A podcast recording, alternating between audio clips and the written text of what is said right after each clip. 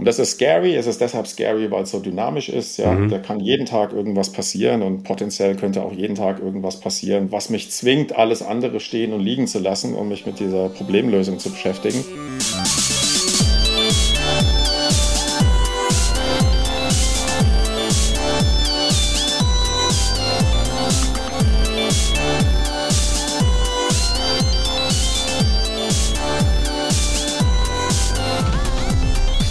willkommen zum ITEMIS Podcast. Ich bin Mina. Ich stelle sehr gerne Fragen, sowohl als Scrum Master als auch als Moderatorin. Und ich bin Gavin, Fullstack-Entwickler und Fullstack-Podcaster. Heute wollen wir über Cybersecurity reden, denn da, so hört man, passieren gerade spannende Dinge. Genau, und da wir beide absolut keine Ahnung haben, haben wir uns den Dirk Leopold geschnappt. Er ist Global Head of Cybersecurity bei Temis und auch Head of Competence Center Advanced Engineering. Hallo Dirk. Hallo Mina, hallo Gavin. Schön, dich da zu haben. Schön, schön hier zu sein. Das ist ein neues Format. Bin gespannt, was wir hier gemeinsam produzieren können. Immer nur was Gutes. ich habe mich gefragt, wie kam es dazu? Also so ein bisschen persönliches Background zu deiner Geschichte zur Cybersecurity. Oh, wenn man da weit genug zurückgeht, mache ich das eigentlich schon mein gesamtes berufliches Leben. Also mein erster Job nach dem Studium hatte schon was mit Cybersecurity zu tun. Das war 1997, so alt bin ich schon. Und da ging es aber um eine besondere Ausprägung von Cybersecurity und zwar Internetbanking. Ja, das war ja noch vor, der, vor dem Platzen der Internetblase und alle wollten im Internet dabei sein und die Banken wollten Internetbanking machen. Und äh, das war damals aber gar nicht so einfach, das secure hinzubekommen. Und da hatte meine damalige Firma eine ganz clevere Lösung. Und seitdem verfolgt mich das Thema Security. Und jetzt, die letzten sieben Jahre bei ITEMIS, geht es vor allem um Cybersecurity im Automotive-Umfeld. Also du hast wirklich eine langjährige Erfahrung. Was hat sich verändert in den letzten Jahren und vor allem jetzt 2022, 2023? Ich wollte auch gerade anmerken, 1997 gab es ja sicherlich noch nicht mal Automotive Cybersecurity. Ja, wa wahrscheinlich noch nicht. Äh, ich weiß nicht, welche Golf-Generation damals am Start war, aber da, die hatte mit Sicherheit mhm. noch nicht so viele Interfaces und Kommunikation in alle möglichen Richtungen. Das ist in den nächsten zehn Jahren deutlich angestiegen. Seit sieben Jahren beschäftige ich mich mit dem Thema und seit sieben Jahren ist klar, dass man äh, Cybersecurity im Automotive-Umfeld nicht mehr ignorieren kann. Ähm, dafür kommunizieren die Autos einfach zu viel. Zum einen intern, weil die verschiedenen Steuergeräte miteinander kommunizieren, aber auch extern. Wir kennen das alle. Wir können unser Telefon anschließen und dann gibt es irgendwelche Hardware-Schnittstellen, USB-Buchsen mhm. und dann weiß man auch, dass so ein Auto Notrufsignale absetzen kann und Software-Updates bekommt. Also da passiert gerade sehr viel und das, äh, da muss man die Fahrzeuge eben auch entsprechend absichern. Und weil das auch die verschiedenen normativen Gremien international festgestellt haben, ist man da eben zusammengekommen und hat gesagt, ja, wollen wir das irgendwie vereinheitlichen. Aber auch auf der UN-Regulation-Ebene hat man entschieden, dass man das Thema nicht weiter ignorieren kann. Und deshalb gibt es seit kurzem hier Normen und Regeln, die man beachten muss, um überhaupt Fahrzeuge verkaufen zu können. Und deshalb ist das gerade, wie sagtest du eingangs, spannend, aber auch stressig. Spannend, weil man da viele neue Dinge lernen kann, aber auch stressig, weil es einfach Deadlines Deadlines gibt. Ja? Und diese, diese Deadlines sind gestaffelt. Äh, wenn wir jetzt mal auf Europa gucken, dann ist die eine Deadline mhm. sogar schon vorbei. Das war im äh, Sommer 2022. Da mussten OEMs, also die Markenhersteller, nachweisen für neue Fahrzeuge, dass Automotive Cyber Security ausreichend Berücksichtigung findet. Da steht eben drin, ihr müsst da was machen, ihr müsst nachweisen, dass ihr ein Cybersecurity Management System am Start habt mhm. und dass ihr wisst, was euren Fahrzeugen passiert. Es geht darum zu sagen, ich habe mich damit beschäftigt, ich weiß, was mein Restrisiko ist und ich akzeptiere dieses Restrisiko. Haben Sie es denn geschafft oder musste die Regulierung ausgesetzt werden? Also ich kenne jetzt nicht die, die Testergebnisse aller einzelnen Hersteller in Deutschland. Ich weiß aber, dass mhm. es äh, einige besser und andere nicht so gut geschafft haben. Es war auf jeden Fall eine super stressige Zeit. Also bis Sommer 22. Und da ist es aber auch wie im Fußball, ja, äh, nach dem Spiel ist vor dem Spiel, nachdem man die erste, mhm. die erste Deadline geschafft hat, Security-Eigenschaften für die neuen Fahrzeuge muss man jetzt ran und muss bis Sommer nächsten Jahres das Ganze auch noch tun für die Bestandsfahrzeuge, also alle Fahrzeuge, die man vorher entwickelt und designt hat, aber immer noch herstellt und verkauft.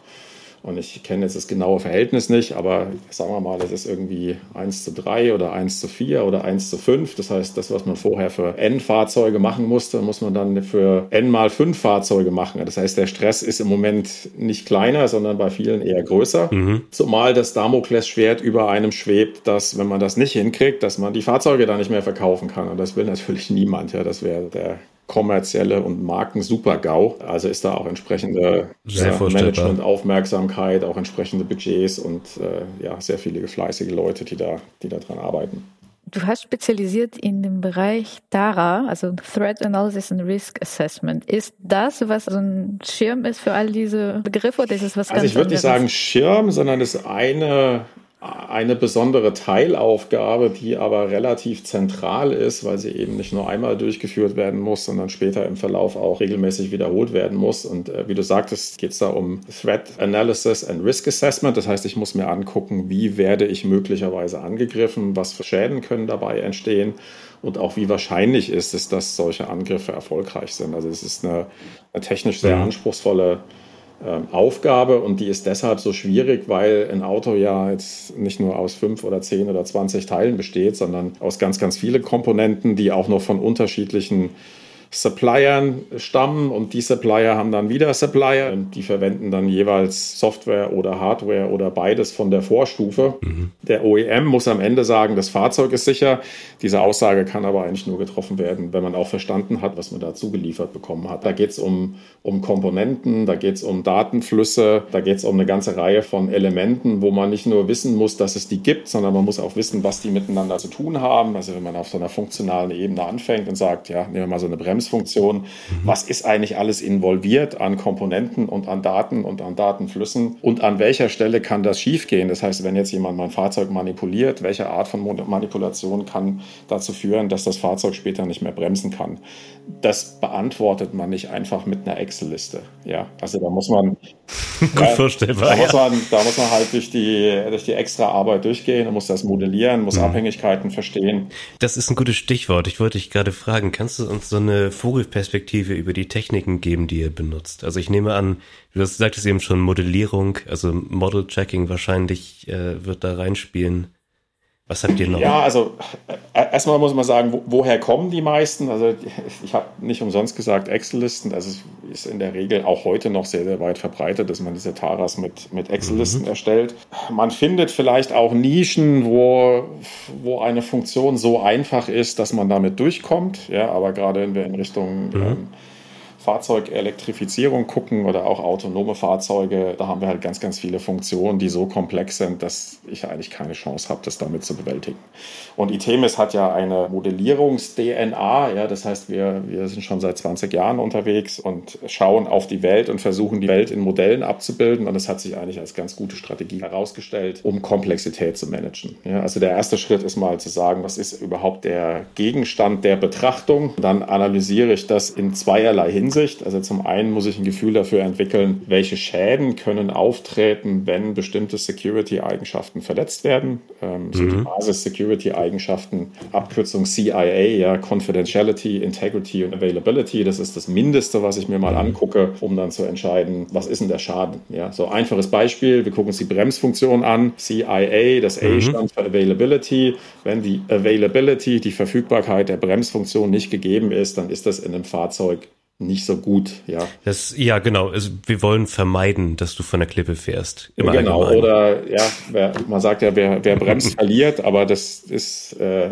in der Realität ist es leider nicht so, sondern wer, wer nicht bremst, verliert. Ähm, und man ist dann entweder selber das Opfer oder andere Teilnehmer am Verkehr. Also ich muss ein Gefühl dafür kriegen, was kann denn alles schieflaufen. Das ist so die eine mhm. Sache und das muss ich systematisch machen, damit mir da nichts durch die Lappen geht. Ähm, was ich dann auch machen muss bei einer Risikobetrachtung, wir haben ja gesagt, äh, Tara ist Threat Analysis and Risk Assessment. Also es geht hier um Risiken. Mhm. Ich habe bei Risiken ja immer zwei Elemente. Ja? Also Risiko ist einmal, was ist der mögliche Schaden? Und andererseits, wie wahrscheinlich ist es, dass dieser Schaden eintritt? Ja? Mhm. Bewusst oder unbewusst handeln so auch jeden Tag. Ja? Wenn irgendwas ganz Schlimmes passieren kann, aber es ist total unwahrscheinlich, dass das passiert, dann schlafen wir in der Regel ganz gut. Ja? Also wir, Richtig. wir wissen, dass Flugzeuge abstürzen können, aber das tun die Gott sei Dank nur ganz selten. Und deshalb haben wir jetzt nicht so viel Angst zu fliegen. Also die meisten Leute zumindest nicht. Ja? Das muss ich eben eben dann bei diesen Cyber Security Risiken auch machen. Also ich muss ein Verständnis dafür entwickeln, was kann denn schiefgehen. Ja, also die Bremse funktioniert nicht oder das Auto bleibt dann stehen. Das will man auch nicht haben. Oder man verliert Daten, die im Fahrzeug gespeichert sind. Wenn dann mhm. irgendwann die eigene Kreditkarte irgendwo im Fahrzeug gespeichert ist, weil man Käufe erlaubt während der Fahrt, dann will man diese Kreditkarte ja nicht verlieren. Ja, und man will auch zum Beispiel Bewegungsprofile, die entstehen durch das Nutzen des Fahrzeugs. Ja, mhm. ich, ich fahre rum, ja, ich fahre zum Arzt und dann fahre ich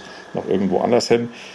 Das sind ja sehr persönliche Daten, wo man dann auch äh, wenn man sich ein bisschen Mühe gibt, immer auf den Fahrer schließen kann. Die will ich ja auch nicht verlieren. Ne? Es gibt ganz viele Dinge, die da schiefgehen können. Ich muss dafür ein Verständnis entwickeln im ersten Schritt. Und im zweiten Schritt muss ich ein Verständnis dafür entwickeln, wie wahrscheinlich es denn ist, dass dieses negative Ereignis eintritt. Ja, und gibt ja die lange Tradition der Safety-Betrachtung in Fahrzeugen. Mhm. Und da rechnet man aber häufig mit physikalischen Wahrscheinlichkeiten. Ja, da kenne ich irgendwie die Umgebungstemperatur und wird der Sensor geschüttelt oder nicht. Und dann kann ich sagen, naja, das passiert jetzt irgendwie eins zu eine Million Mal, dass das Ding falsch reagiert. Das funktioniert mhm. leider im Cybersecurity-Umfeld nicht. Ja, da muss ich, brauche ich so Ersatzgrößen. Man redet da von Feasibilities. Ich muss also ja. ein Gefühl, da, Gefühl dafür entwickeln, wie schwierig es für einen Angreifer ist, erfolgreich so ein Fahrzeug anzugreifen. Und auch das muss man systematisch machen. Da werden sogenannte Attack Trees aufgebaut. Das sind ganz, ganz große Bäume, die 10, 15, 20 Ebenen haben können mit und oder und oder Verknüpfungen mit jeweils Wahrscheinlichkeiten pro Knoten. Die Propagation ist da nicht trivial und das zu modellieren ist auch nicht trivial. Klar, ich kann versuchen, das in Excel zu machen, aber das macht ganz schnell gar keinen Spaß mehr. Ja. Was du da dann ausrechnest, wenn ich das kurz nachfragen darf, ist, wie wahrscheinlich ist es, dass ein Angreifer den Exploit findet? Ja, der, der Exploit ist erstmal auf einer, auf einer eher theoretischen Ebene, ja, aber einen konkreten Angriff durchzuführen, der über mehrere Stufen geht, ja, also.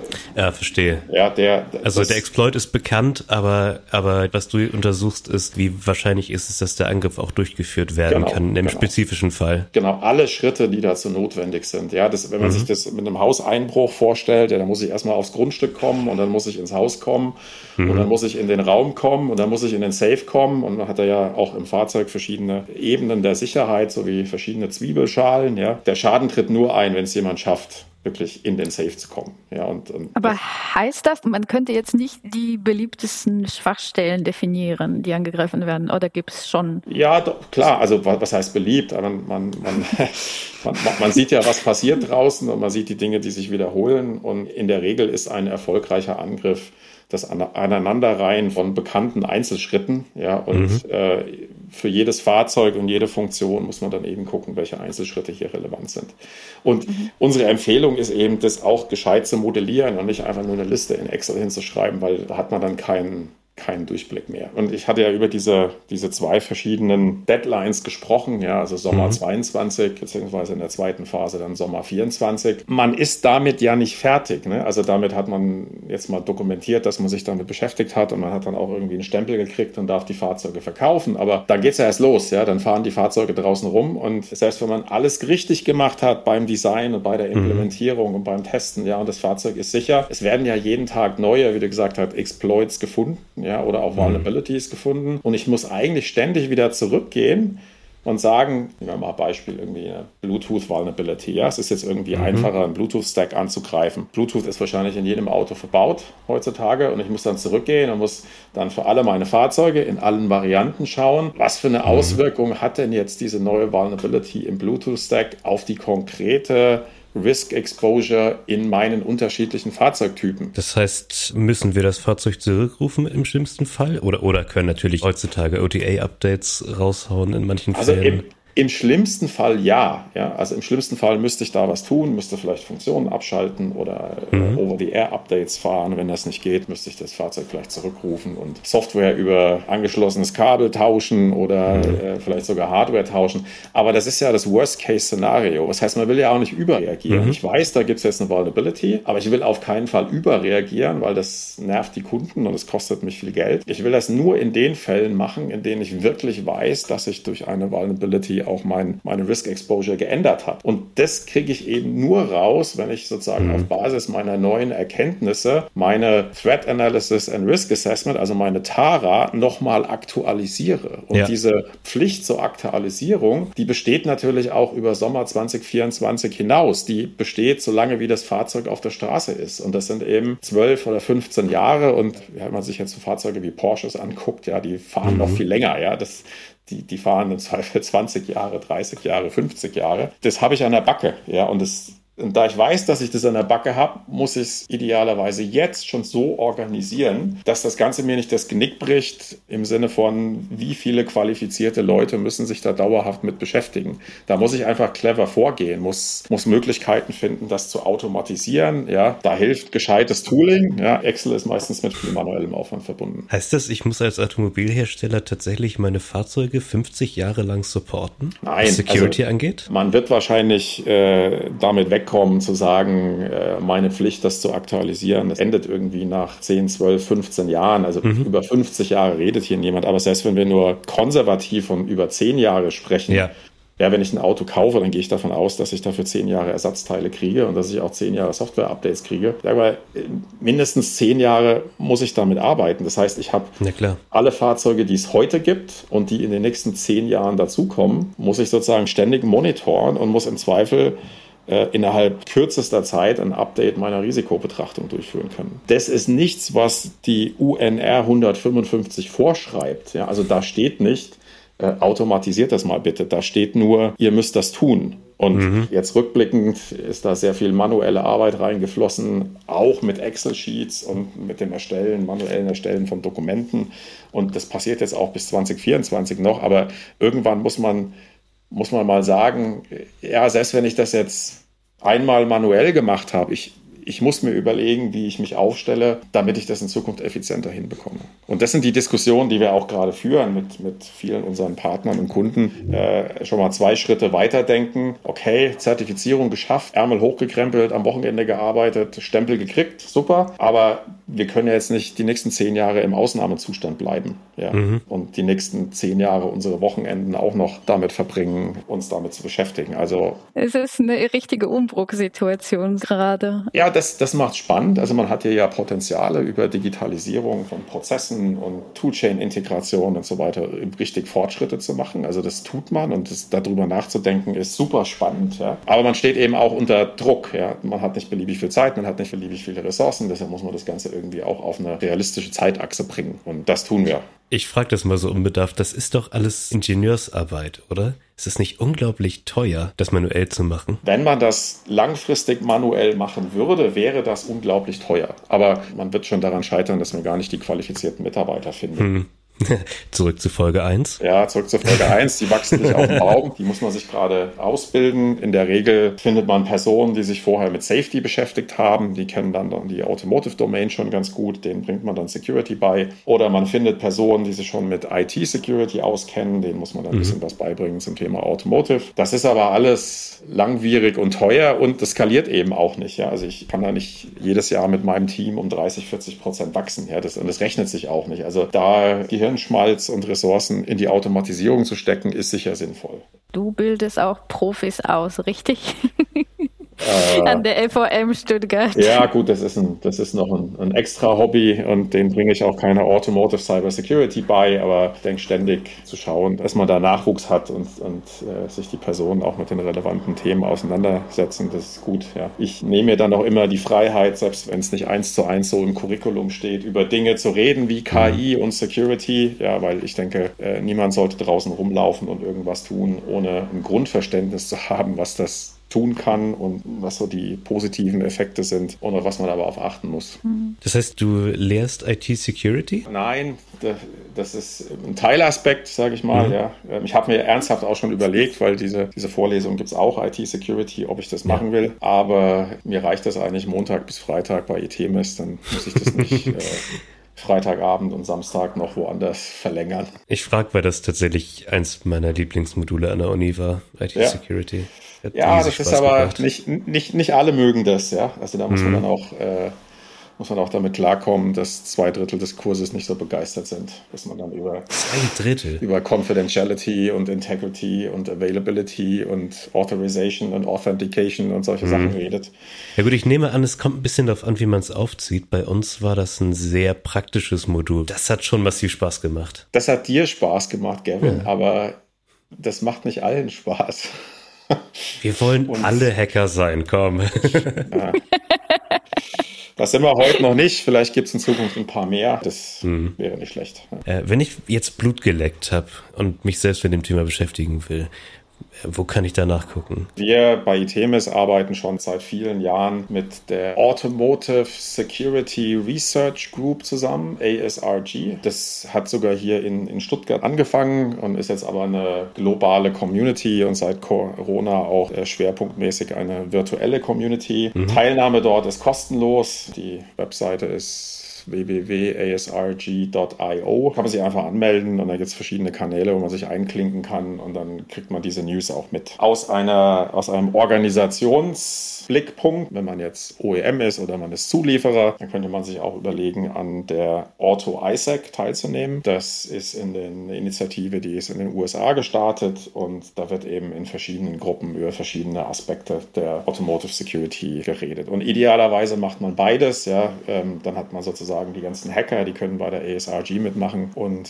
bei der Auto ISAC wird man tendenziell auch mehr Manager finden. Und mhm. wenn die Hacker und die Manager das Gleiche wollen, dann hat man auch eine Chance, dass am Ende was bei rauskommt.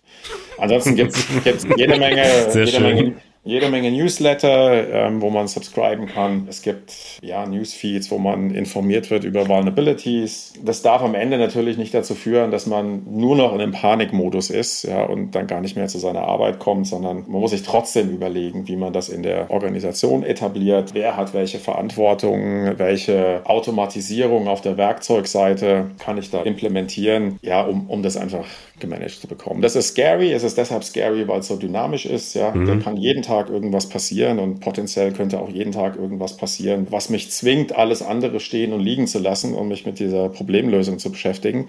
Gott sei Dank ist es nicht so. Ja, aber wenn was Wichtiges passiert, muss ich es auch mitbekommen und dann muss ich auch eine Idee haben, was dann für mich persönlich, aber auch für die Organisation, was dann die Schritte sind, die ich unternehmen muss, ja, um das Risiko zu managen. Jetzt sind wir sozusagen wieder am, am Anfang.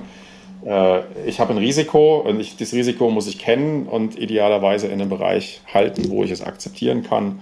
Mhm. Und dafür muss ich ein sicheres Gefühl entwickeln. Ja, was ist mein aktuelles Risiko und muss ich handeln, muss ich nicht handeln, weil niemand möchte Fahrzeuge zurückrufen, wenn das eigentlich gar nicht notwendig ist. Fährst du noch entspannt Auto? Ja, das liegt vielleicht daran, dass mein Auto schon ein bisschen älter ist und ich, noch, noch, noch nicht so viel KI hat wie, wie die neuesten Modelle. Wunderbar. Deshalb schlafe ich nicht schlecht. Wunderbar. Aber bin ich am Steuer hoffentlich. Nö. Sehr gut. Vielen lieben Dank, dass du dabei warst. Ja, gerne. Hat Spaß gemacht. Wir hätten noch eine Stunde weiter quatschen können oder auch zwei. Das Thema ist äh, weißt du was? Ich, ich unendlich. Bin mir, ich bin mir sicher, dass wir dich demnächst nochmal einladen werden. Das hat mega Spaß gemacht. Ja, danke euch. Hat mir auch Spaß gemacht. Und dann bis zum nächsten Mal. Mach's gut.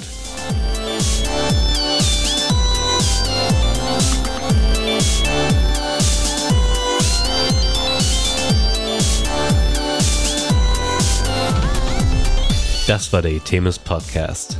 Wie immer freuen wir uns riesig, wenn ihr uns weiterempfehlt. Und wenn ihr Lob, Kritik oder Anregungen habt, dann schickt sie uns gerne an podcast.itemis.com.